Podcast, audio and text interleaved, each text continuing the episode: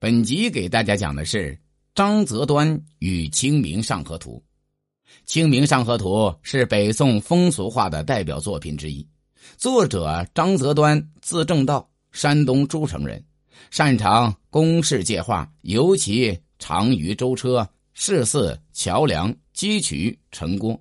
他是一个有极强的写实技巧，并善于处理复杂的生活场景的画家。《清明上河图》是他的代表作，《清明上河图》描绘的是清明时节东京城郊一带的种种活动，从商业、交通、漕运、建筑等几个具有代表性的角度，再现了十二世纪我国都市社会的生活面貌，构成了一件内容极为丰富、完整的艺术品，为后人研究宋代绘画和考据。宋代社会提供了一件具有综合性价值的形象化资料，在五米多长的画卷里，张择端采用散点透视的构图法，将繁杂的景物纳入统一而富于变化的画面中。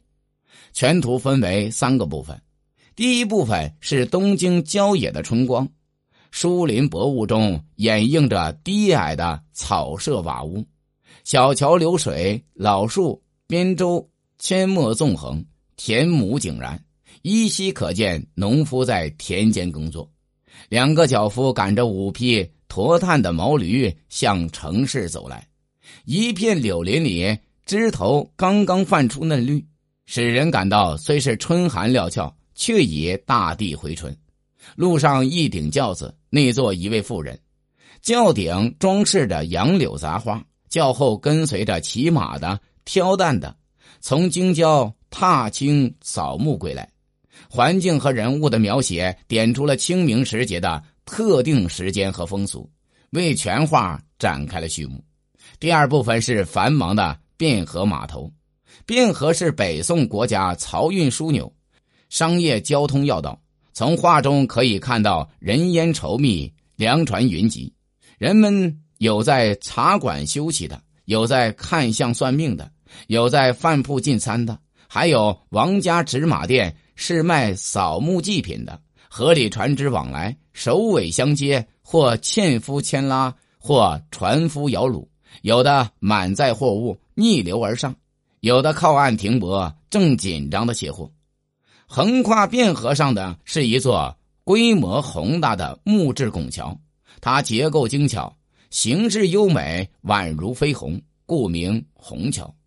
一只大船正在过桥，船夫们有用竹竿撑的，有用长杆勾住桥梁的，有用麻绳挽住船的，还有几个人忙着放下桅杆，以便船只通过。临船的人也在指指点点的，像在大声吆喝着什么。船里船外都在为此船过桥而忙碌着。桥上的人则伸头探脑的为过船的紧张情景捏了一把汗。这里是闻名遐迩的虹桥码头区，车水马龙，熙熙攘攘，名副其实的一个水陆交通的汇合点。第三部分是热闹的市区街道，以高大的城楼为中心，两边的屋宇鳞次栉比，有茶坊、酒肆、脚店、肉铺、庙宇、公廨等。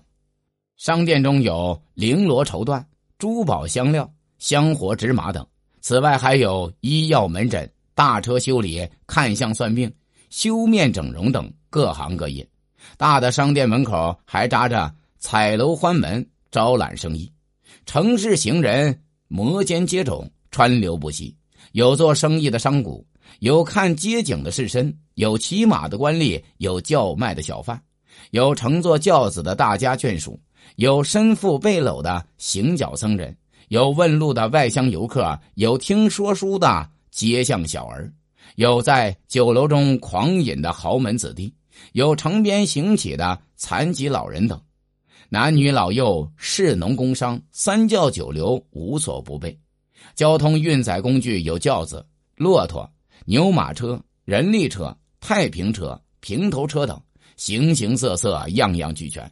绘声绘色的展现在人们的眼前，整幅画的结构宛如一首乐曲，以轻柔开始，起伏跌宕，推向高潮，最后在热烈的气氛中结束。《清明上河图》的出现是北宋人物画长期发展的结果，画家对纷繁复杂的社会活动做了集中的、生动的概括。